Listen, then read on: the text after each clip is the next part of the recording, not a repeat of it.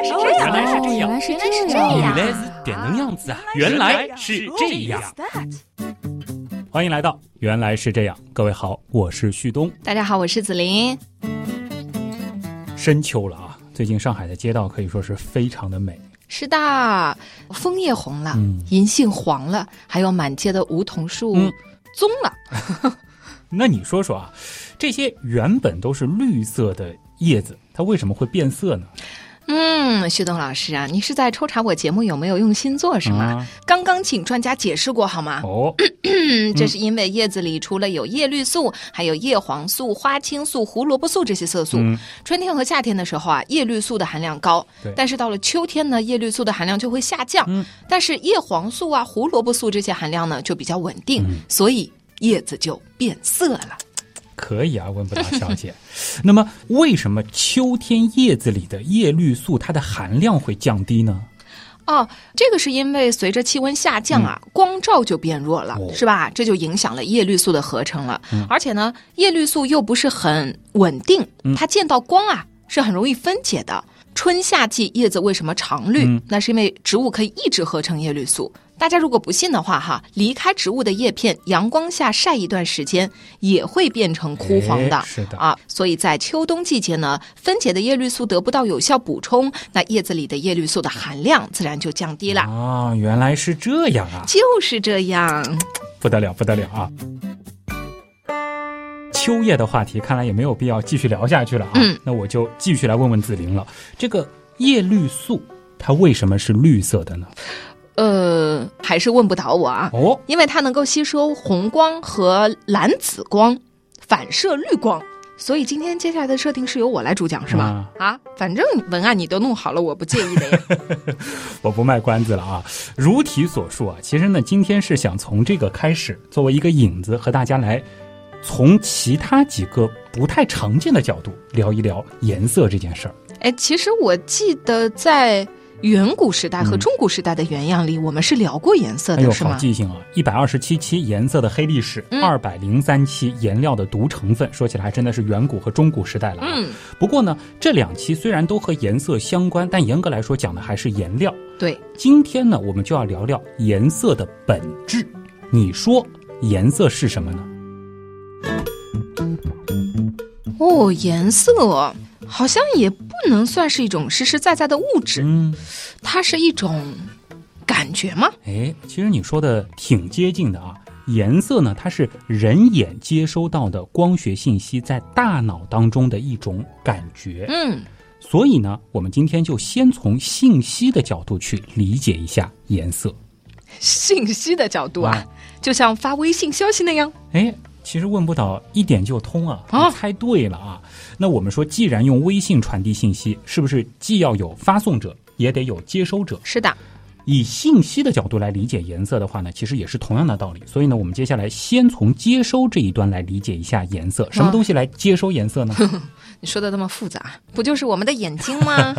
哎，我们知道，颜色呢，其实就是可见光引起的一种知觉。颜色和波长呢是存在着对应的关系的，当然指的是可见光或者说是电磁波的波长。那么确切的来说，波长在四百纳米左右的呈现出的是蓝紫色的光，五百五十纳米左右是绿色光，而七百纳米左右呢是红色光。但是具体到以上这些相应波长的光进入到我们的眼睛，并且被大脑感知之后，呈现出的是什么感觉？其实本质上又是我们自己的事情。嗯，哎，我忽然想起上古时代原样的眼睛系列哈，讲到过人眼存在红、绿、蓝三种视锥细胞，它就分别感知三种颜色的光，是吧？是的，这里真要帮大家回忆一下五年前的知识了啊。人眼呢是存在视锥细胞和视杆细胞，那么其中视杆细胞它是在暗光环境下产生视觉，但是它们不能分辨颜色。视锥细胞呢有三种，分别对应短、中、长三种波长。我们不能简单的说是感受红、绿、蓝这三。种颜色啊，具体来说呢，它们分别对应的是四百二十纳米左右、五百三十纳米左右和五百六十纳米左右这三种视锥细胞，对于这三种波长的光波是最敏感。可是你刚才说七百纳米左右才是红色光呀，但是现在又说长波视锥细胞对五百六十纳米最敏感，这不是前后矛盾了吗？很犀利啊！嗯，其实呢。中波视锥细胞和长波视锥细胞的感知区间，它们是有很大的重叠部分的。五百六十纳米对这两种视锥细胞其实都有感知，所以呢，我们的眼睛对五百六十纳米波长的电磁波所感知到的颜色是这两种颜色叠加的结果，所以呈现出来的是黄绿色。哦，那就是说七百纳米的波长对中波视锥细胞没有刺激，嗯，只对长波视锥细胞有刺激，所以才能感知到红色，是吗？哎，可以这样理解啊。那么确切点来说，三种视锥细胞虽然对不同波长的光都有感知能力，但是强弱是不同的。比如说，短波视锥细胞虽然对短波长的蓝色最敏感，但是它对长波长的红光其实也是有感知的，只是非常的微弱而已。那我们的大脑又是怎么来仅仅借助三种视锥细胞，就能把一个五彩斑斓的世界呈现给我们呢？分解来说呢，就是当一束光到达眼睛的时候，三种视锥细胞会分别感知，然后呢转换成电信号。这些信号呢在传导给视觉中枢神经。又因为三者的强弱不同，所以呢大脑呢会根据三者的比例来感知、翻译成颜色的知觉。哦，能不能这样理解？就是我们有红、绿、蓝三个感受器，嗯，当光照进去的时候呢，三个感受器分别按照自己的感知能力转换成强或者弱的电信号，对，然后把它发送给大脑啊，这样我们就能看到颜色了。哎，所以你们有没有觉得大脑特别厉害？是啊，要知道啊，最早的生命对于外界光信号的感受，无非就是亮或暗而已。逐渐逐渐到现在，我们能够把这个五彩斑斓的世界看得那么清清楚楚。嗯，说的没错哈。神奇归神奇，我总觉得我现在快有点不认识颜色了。一旦分解之后啊，重新去想这个颜色会很困惑。对接下来其实会更困惑。我们不如就聊一个其实困扰我很多年的，想想有点细思恐极的迷思。就你想一想，颜色的感受它是很主观的事情，对吧？对啊，同一种颜色，其实我根本没有办法知道你感知到的颜色和我感知到的颜色，它到底是不是同样一种颜色，或者说是同一种感知，对不对？大家听懂了吗？这句话有点绕啊，有点绕举个例子，比如说一个纯绿色的物体，它反射的光波到达我的眼睛的时候，嗯。我的大脑呢会把它编码成某一种绿色，然后我的知识告诉我这种感觉或者说是这种颜色，它就叫绿色。是。而同样的光到达你的大脑当中编码出来的这个颜色，可能是别的，嗯。甚至有可能对我来说是红色的那种感觉。但是我们彼此的经验又都会把这种颜色描述成绿色，即使这种颜色在我们彼此脑海当中呈现出来的样貌可能截然相反。真的哎，嗯，因为别人会教嘛，说这个是绿色，对。对吧？但其实又不一样，是。但是我们又不知道对方脑袋里感知到的这个色觉到底是什么样的。毕竟没有办法跟你直接换一换脑子，对吧？哦，真的是。这其实就是给很多人的少年带来过困扰的色盲悖论啊，尤其是小时候可能比较喜欢看科普书的，就会被这个事情给困扰。当然了，这种情况它是否有可能真的存在，其实目前来说，我们说是既没有办法证实，也没有办法证伪的。哦，那所以也就暂时不属于科学的范畴了。是的，只能说它有可能存在，也有可能根本就不存在。但另外一方面，对于颜色的感知呢，又的的确确是存在着个体差异的。哎，你是说色盲吗？哎，没错啊，这里呢就必须先和大家说一个很多人都听过的故事啊。十八世纪的知名英国物理学家道尔顿，他在圣诞前夕给母亲买了一双棕灰色的袜子作为礼物。但是母亲在收到这个礼物之后呢，感觉非常奇怪，他就问道尔顿了：“我年纪已经这么大了，这双樱桃红的袜子这么鲜艳，让我怎么穿呢？”嗯，道尔顿感觉非常奇怪，这一双袜子在他眼里明明就是棕棕灰灰色色的呀。可是嗯母亲为什么会觉得它太过鲜艳呢？于是他就拿着这双袜子四处的向别人求证。结果除了他和他的哥哥，所有人都会说这个袜子就是樱桃红色的呀。哦，那所以道尔顿是色盲吗？哎，没错，道尔顿呢，他没有放过这个细节。通过仔细研究，他发现自己和弟弟的色觉与常人确实有差异，并且呢，写了一篇论文叫《论色盲》。嗯，而且色盲症就成了有史以来第一个被物理学家确认的遗传病。为了纪念他呢，英语当中的红色盲症又叫道尔顿症。哦，但这个纪念的方式怎么有点怪怪的？毕竟人家道尔顿就是道尔顿症的患者呀。这个文化不同啊，那大家应该已经注意到了，道尔顿呢，他并非是全色盲，而是红色盲。哎，但是道尔顿又是怎么明白樱桃红是什么颜色的呢？这个其实可以结合一下我们前面聊的色盲悖论的部分啊。虽然我们所能看到的真正的红色，在道尔顿的世界里其实从未出现过，嗯，而事实上，在他眼中，红色所呈现出的颜色，在我们看来应该是灰黄绿色，但这并不妨碍他对于红色这个概念的认识啊。从小到大，他接触到樱桃、苹果，包括鲜血，这些在他眼中呈现出是灰黄绿色的东西，其实都和红色这个词关联了起来，但其实。在我们眼中的一些绿色，在他看来，可能也和红色是同一回事儿。所以，他口中的红，有可能是我们眼中的红，也有可能不是。没错。对了啊，顺便说一句，虽然道尔顿他的确是色盲，也的确写了那篇论文，但是刚才我所讲的这个故事是假的啊。如果大家仔细推敲的话，其实会发现中间是存在 bug 的。嗯，这还带反转的吗？和大家做个小辟谣吧，就这个故事，它其实是一个文学作者编的。那么最早的来源呢，是一本为道尔顿写的传记，但是其中是包含了大量的文学描写啊，杜撰的成分比较多。其实呢，在道尔顿之前，就有一位科学家已经发现了人群当中存在着部分色觉异常者。这个人呢，他不仅也是搞物理的，而且比道尔顿更加的出名，就是牛顿。对哦，牛老爵爷可是玩光小能手呢。哎，在牛顿发现三棱镜可以分解太阳光之后，他就到处展示给别人看嘛，就遇到过一些质疑，因为有些人啊，他就根本没有办法像其他人那样分辨出六种以上的颜色。牛顿呢，还为此写了一篇论文，是提到了上述细节。嗯，那么我们前面说的道尔顿啊，他又是怎么知道自己是色盲的呢？引起他注意的呢，并不是故事里的袜子。而是一种花。要知道。那个年代其实博物学非常的流行，科学家呢其实研究的内容都挺杂的。比如说道尔顿，他虽然主业是物理，但他也很喜欢研究植物。哦，他经常呢就会问同事，类似于“哎，这朵花到底是蓝色的还是粉红色的”这样的问题。同事们肯定觉得莫名其妙，是吧？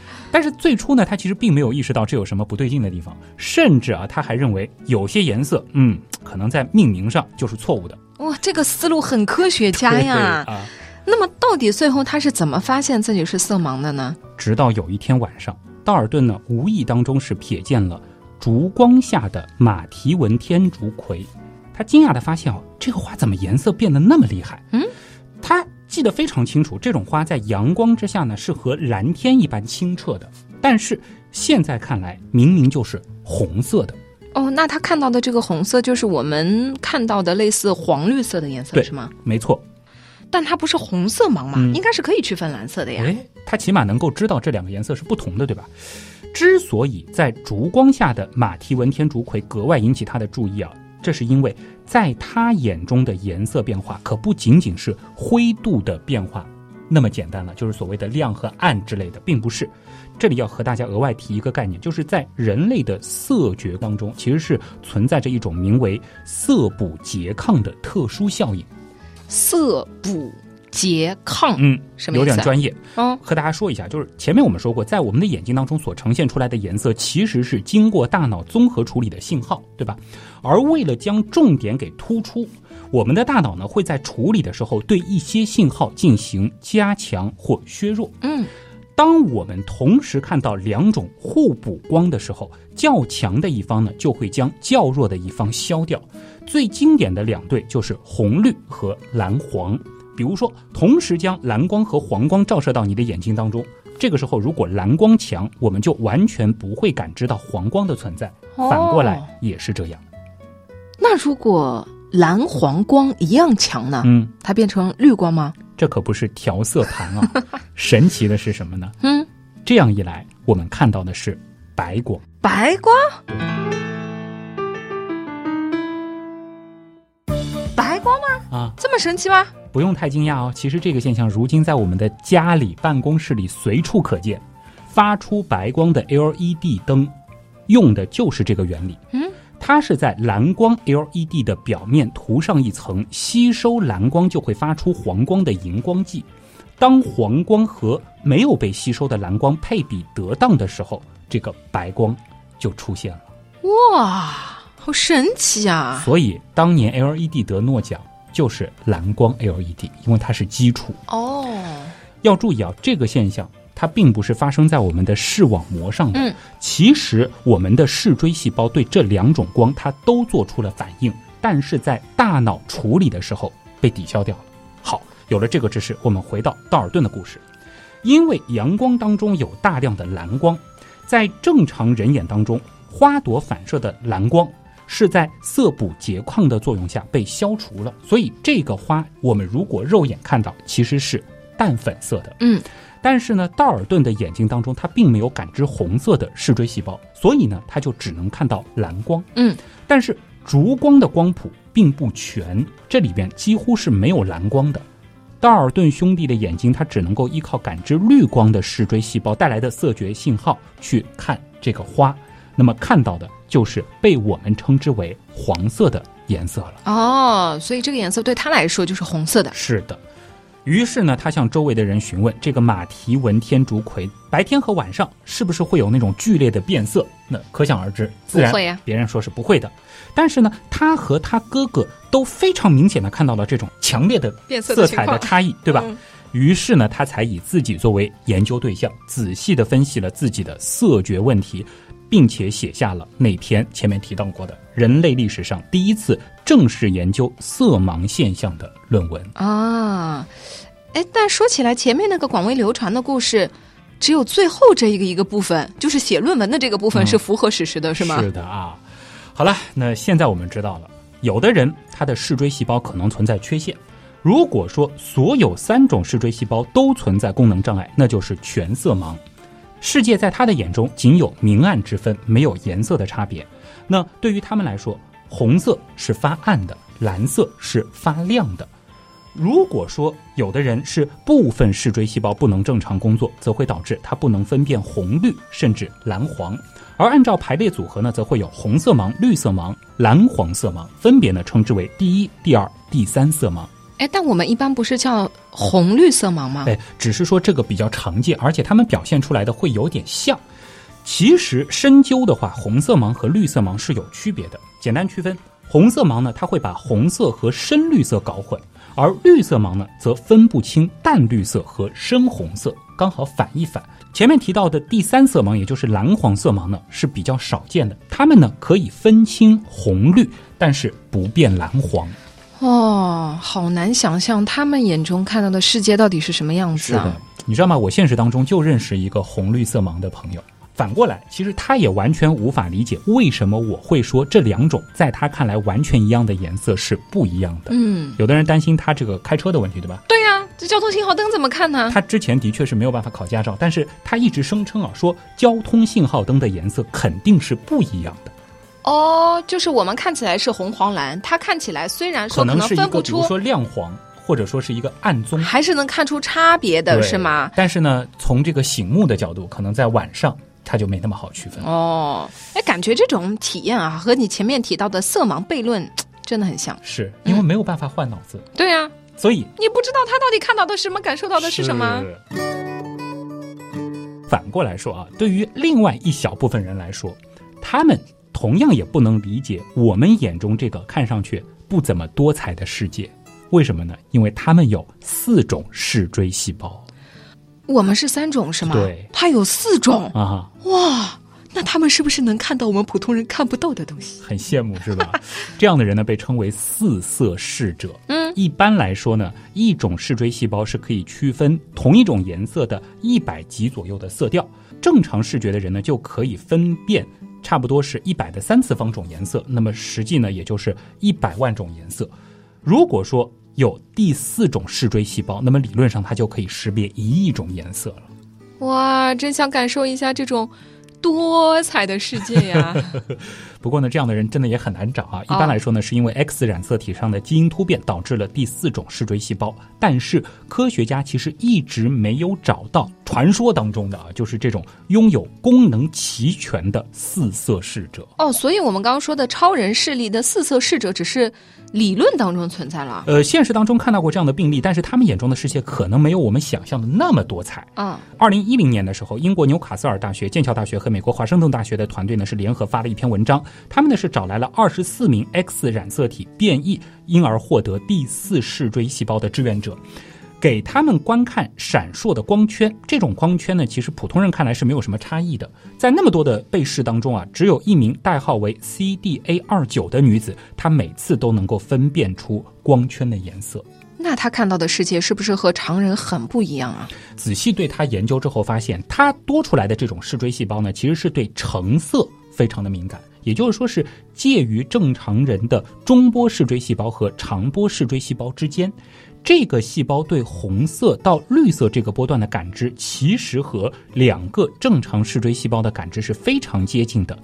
因此呢，我们怎么去想象它的这个世界啊？就是虽然说确实是多了一个颜色的维度，但实际上也只是对这个颜色区间的感知更强而已。也就是说，在他眼中，可能就是类似于橙色会有更多种的感觉，但是其他的颜色和我们看的是差不太多的，并没有那么不可思议的，就是超能力视觉。你怎么知道呢？啊。说不定还是有很大区别的呢。是的，这个有点色盲悖论了，是不是？对，没有办法证实啊。对这个很痛苦啊。我记得太初时代的原来是这样，真的是太初时代。我记得第九期吧，当时提到过，狗的色觉只有两种。对吧？那时候你还没来，我知道。对啊，所以我沉默不语 啊。但是那个系列跟你录的《兽族崛起》这个系列，对吧？其实里面也讲到过，就是大多数的哺乳动物它其实是两色视觉，就都是在我们看来的色盲。因为灵长类是后来重新获得了第三视锥细胞的。那么除了哺乳动物之外，其他的脊椎动物呢，又基本都是四色视。就是它是有第四种视锥细胞的，这里面比较突出的就是鸟类，它们呢是具有黄、青、蓝、紫这四种视锥细胞。特别要说一下这个紫，它们是能够看见紫外线的。哦，所以颜色的感知真的是太神奇了。我们明明都看着的是同一个世界，但是大家感受到的景象是完全不一样的。有没有觉得这个很哲学？是的，很佛学，是不是？脑洞太大，休息一下。如果听节目不过瘾，你也可以去我们的微信订阅号逛一逛哦，与节目有关的更多知识干货、每周节目的 BGM 歌单，还有趣味猜题闯关都在那里了。微信订阅号搜索“刀科学”，刀是唠叨的刀哦。其实吧，你打“刀科学”的拼音也是可以直接搜到的。嗯，我怎么就没想到呢？刚才说了这么多，其实说的就是我们的眼睛颜色信号的接收端的问题。你想一想，色盲的部分，你就会觉得已经很神奇了。对。那接下来呢，我们再来说一说颜色信号的来源端，或者说是发送端。嗯。说起来，最开始的时候就问你，绿叶为什么是绿色的？其实咱们的问不到小姐只答对了一半。怎么就答对了一半啊？你竟然敢质疑本小姐的回答？叶绿素会吸收红色和蓝紫色的光，反射，激动了啊！反射绿色的光，所以我们才能看到绿色呀。专家告诉我的啊，难道不对吗？你想想啊，叶绿素为什么就吸收红蓝色光？而反射绿色光呢？这里面到底是什么样的物理机制在起作用呢？哎呦呦呦！你又要打破砂锅问到底了啊！这问下去就没底了嘛。我们生物课上完，接下来准备继续物理课了，是吧？物理课总是要讲一讲的啊，毕竟聊的是颜色嘛。这里呢，的确就涉及到了光和物质到底是怎么作用的。宏观来看呢，光到达物体表面以后，我们知道的要么是反射，要么是透射，要么就被这个物体吸收掉了。对，所以你想说的是，嗯，到底是什么因素决定了叶绿素能够反射绿色光，是吧？哎，差不多就是这个意思。那么本质上来说，咱们得从量子力学开始说起了。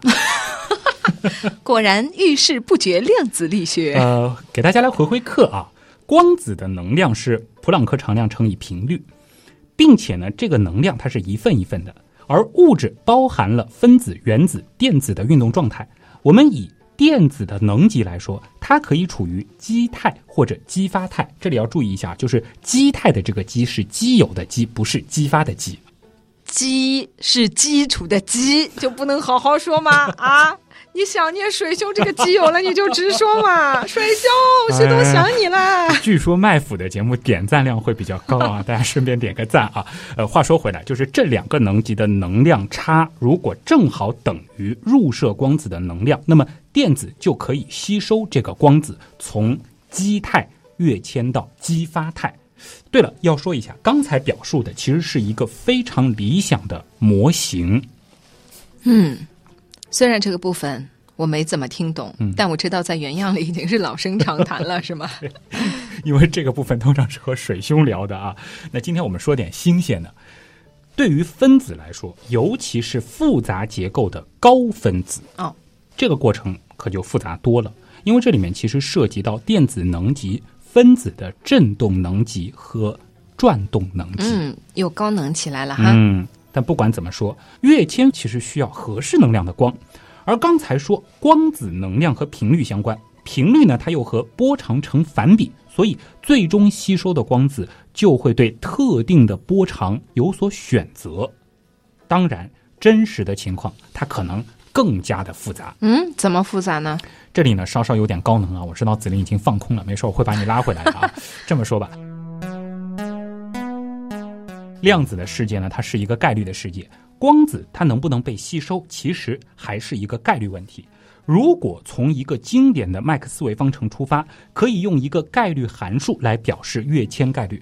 这个概率就和光子的振动频率、入射方向有关。所以，最终吸收光谱并不是一个单一的波长谱线，而是以中心波长为峰值向两端减弱的一条曲线。嗯。我假装听懂了。我相信咱们的听众当中应该会有真听懂的人啊。嗯。所以呢，叶绿素吸收红蓝光，也就是这样的，能量对了，颜色光它就吸收了。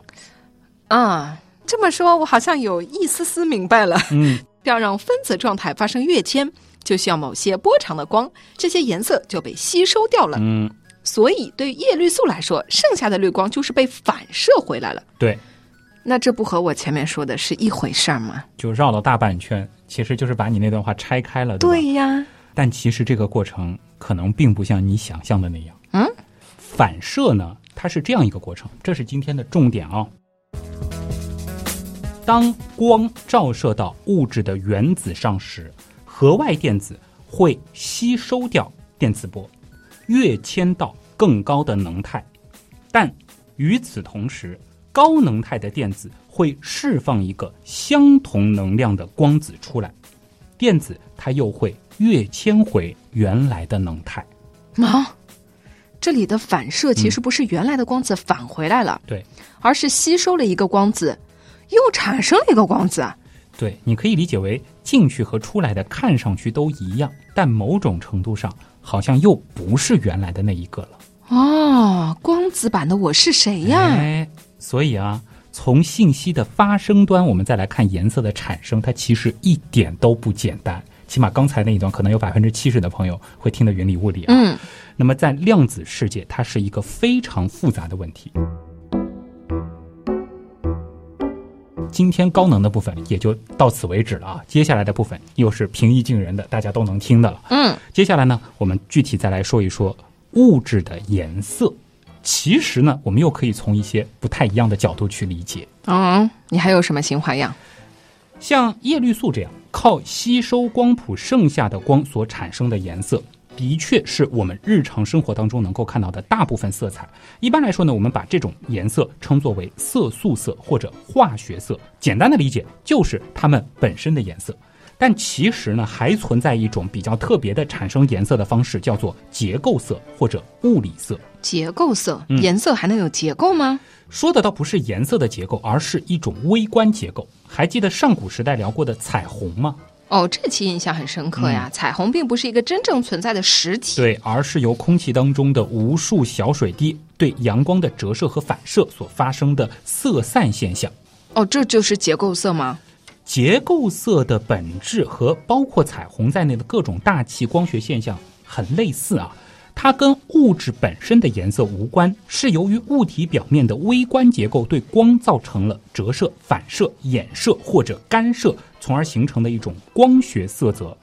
举个例子吧，你有没有看见过有些人戴的眼镜片上会呈现出一种绿色或者是红色？有啊，经常看到。哎，这其实也算是一种结构色。当然呢，它的作用是为了增透减反。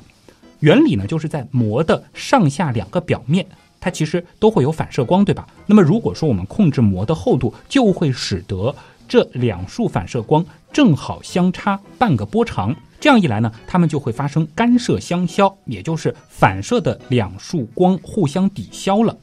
那么这个膜的厚度其实对光的波长也存在着一种选择作用，最后看上去呢。就会像是一层有颜色的膜了。哦，这就是干涉造成的结构色。对我再举几个例子，你可能就更清楚了。比如说肥皂泡，嗯，彩色的，对吧？对啊。还有光碟，嗯，鲍鱼的壳的内侧，哦，对，都是五彩斑斓、变幻莫测的颜色，对，很漂亮的。那其实，在自然界具有这种色泽的动物很多啊，比如说巴布亚新几内亚就有一种蛇叫做南部白唇蟒。它的鳞片本身是黑色的，我们说色素色是黑色的，但是呢又透着一层五彩斑斓的彩色膜，非常的漂亮，已经是网红了。哦，这就是传说中的五彩斑斓的黑。想不到自然界也是有幽默细胞的啊。其实不只是蛇有这种结构色，包括昆虫，比如说蝴蝶，经常会说哦，对，还有鸟类的羽毛，其实都能展现出这样的结构色。嗯，仔细想想，真的是啊。孔雀的羽毛除了本身的化学色外，也有一层很炫的结构色，是吧？就看上去有点不灵不灵的那种意思。要说能把颜色玩的炉火纯青的，其实还得说一说变色龙。对呀，说颜色怎么能不说变色龙呢？变色龙在不同环境下能够呈现不同的颜色，特别的神奇。是，但我一直很好奇啊，他们这种变色能力到底是通过什么原理来实现的呢？我们先按教科书的解释啊，嗯一般教科书是这样说的：早期的观点都认为变色龙皮肤内有各种色素细胞。通过皮肤褶皱或者舒展的方式，就可以控制所显示的颜色了。也就是说，人们认为变色龙的变色是由控制色素来达到变色目的的。所以你这么说的意思是，现在有新的进展了喽？有啊，差不多五年前吧，二零一五年，日内瓦大学的一个小组就有了一个新发现。他们在研究马达加斯加岛特有的豹变色龙的时候。发现啊，它们的真皮细胞里其实含有一层红细胞，红呢是彩虹的红。嗯，这层细胞里呢是包含了鸟嘌呤纳米晶体。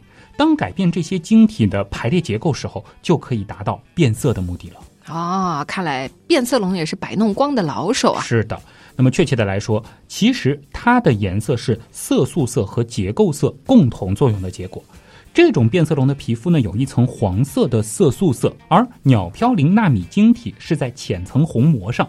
当变色龙平静的时候，纳米晶体的平均距离要比兴奋的时候小百分之三十左右。这个时候呢，这个虹膜就会呈现出蓝色，叠加上它原本的这个黄色，就成了绿色了。哦，那么兴奋的时候呢？兴奋的时候，这层虹膜它会变成红色，所以整体看上来就是偏橙黄的那种红。好像动画片里的角色呀，对，就兴奋了就变色了，是吧？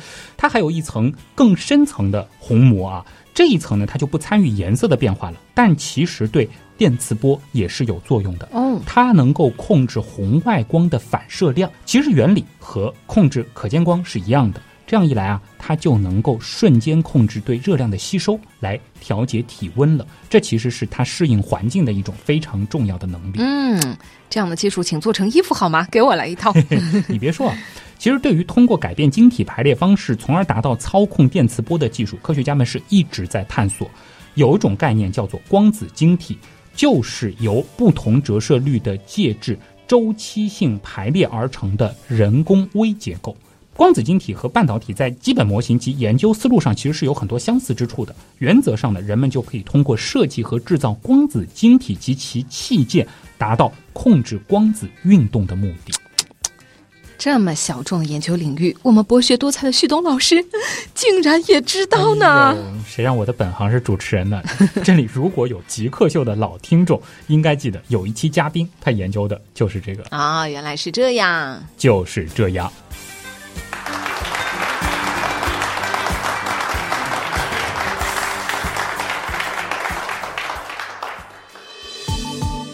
子林也阔别好几个月没回原样了啊。嗯，这期其实还挺符合你对于原样的印象的。那种原样是嗯是的，其实我录的初期的原样印象很深的有一期就是花儿为什么这样红。啊，对，然后对也是讲颜色，也是讲一些这个植物的颜色的变化呀等等的嗯，而且今天这个话题其实我本身就挺感兴趣的，我觉得我身边我每次遇到有人我们所谓的色盲啊，我就觉得很好玩，虽然对他们来说可能还是有一点困扰的，因为我在我读书的时候。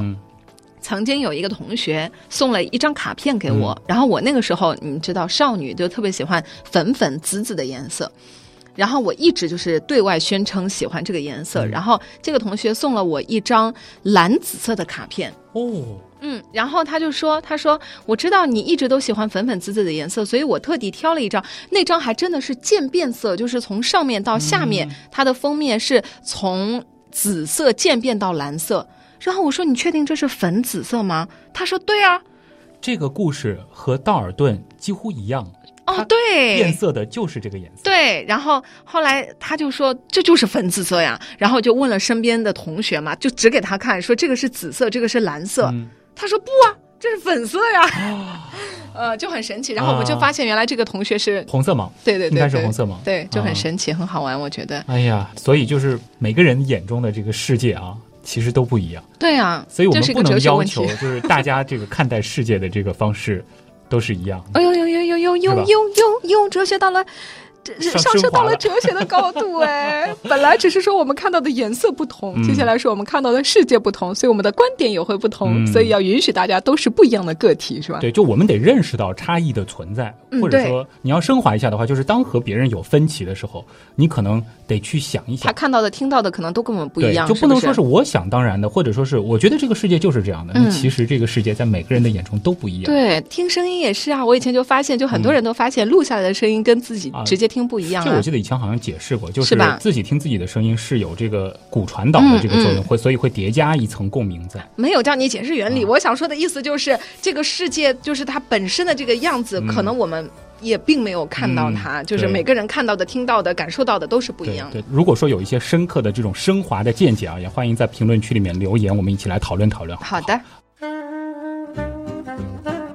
那今天这个文案是你写的吗，徐东？是又不是啊？什么意思？呃，因为我对这篇文案是进行了改动啊。当然，的确它是有原作者的，原作者呢是科学声音的那个科普写作训练营。其实每年都会在原样当中会有几篇啊。哦。这一篇呢，就是他们第三期的一位学员，是这一期作业当中我觉得最优秀、完整度最高的，叫朱文亮同学啊。他写的这个。作品，因为我是帮他们这个进行了一个修改嘛，所以其实你在前半部分那个色盲的部分，我觉得本身是一个很有意思的话题，所以我对这个部分是进行了一个比较大的扩充。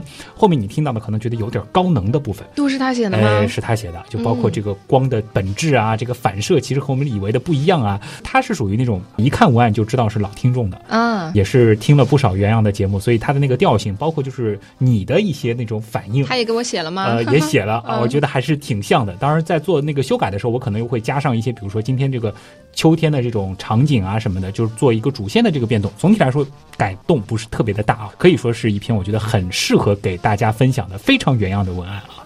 大家也可以去关注一下，就是科普写作训练营啊，说是马上会开第四期了。呃，具体呢是看科学声音的微信公众号。今天的原来是这样，就是这样了啊！紫菱女神回归，那大家也可以到紫菱的微博下方去撒花庆祝一下啊！紫菱菱，嗯，紫菱菱，孩子的紫，凌晨的凌，嗯，但是我现在好像发的没有以前那么多了，就小朋友的事情。不屑的做育儿博主了吗？呃，也不是，就是懒惰了吧？我问不倒小姐姐的视频还是不定期的会发啊，时不时的会发，也会发一些自己的美照。嗯，好，呃，旭东呢是旭日的旭，上面一个山，下面一个东，旭东啊。那么我们原来是这样的，这个官方互动平台其实就是刀科学，刀是唠叨的刀，在刀科学里面呢，其实有原品店这个入口，点周边这个按钮就可以了。我知道前段时间还有很多福利，是不是？啊，对，定期会发送的吗？对啊，我会时不时的搞一些什么抽奖之类的。当然，所以大家一定要去先去添加好这个公众号。是，嗯，还是希望大家偶尔可以买一买啊，买一买。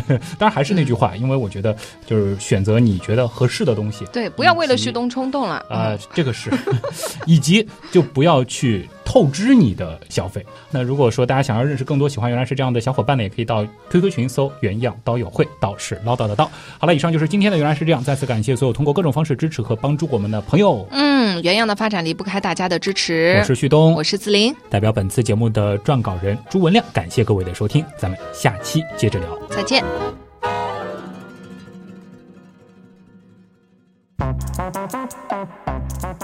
当变色龙平静的时候，纳纳米晶体的平均距，纳米晶体的平均，纳米纳米晶体的平均距离要比兴奋的时候小百分之三十左右。